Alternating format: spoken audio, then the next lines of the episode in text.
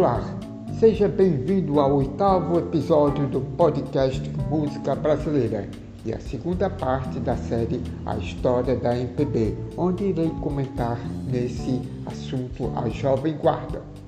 Durante o mesmo período, surgiu outra vertente que consagrou nomes como Erasmo Carlos Vanderleia, a Jovem Guarda. O movimento teve um breve espaço garantido na televisão dos corações brasileiros. Acontece que a Jovem Guarda foi para um caminho bem diferente do que tomava a MPB. Adotou um estilo mais voltado para o rock, com guitarras elétricas, ritmos dançantes e letras com temas mais superficiais. Juntamente a isso, existe uma eterna discussão entre essa mesma questão: Jovem Guarda ou MPB. E não foi só a Jovem Guarda que foi questionada nos anos 80 e 90. Mesmo nesse estilo de músicas começaram a ganhar formas no Brasil. As letras começaram a apresentar outros temas. Nomes como Cássia Ellen se destacou com influências no rock, o sertanejo, que se espalhou pelo Brasil. Surgiram novas vertentes como o samba, e até estilos totalmente inéditos como o funk.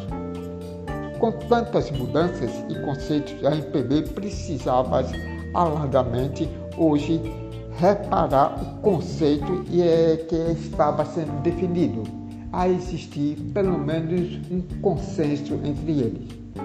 Nem tudo é MPB, mas MPB sim tem várias influências diferentes e não é homogênea a importância da MPB para o Brasil.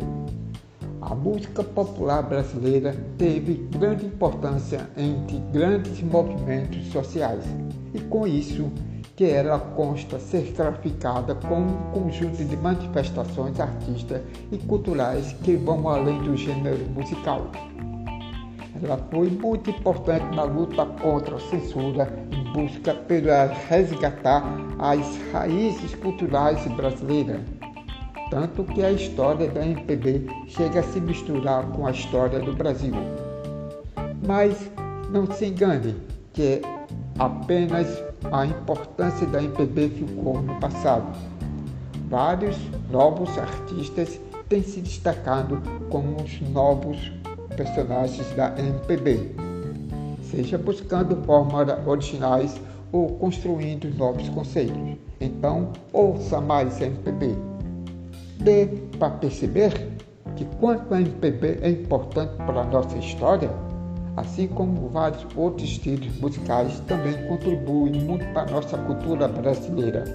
Agora que você já sabe um pouco da história da música popular brasileira, que tal escutar mais?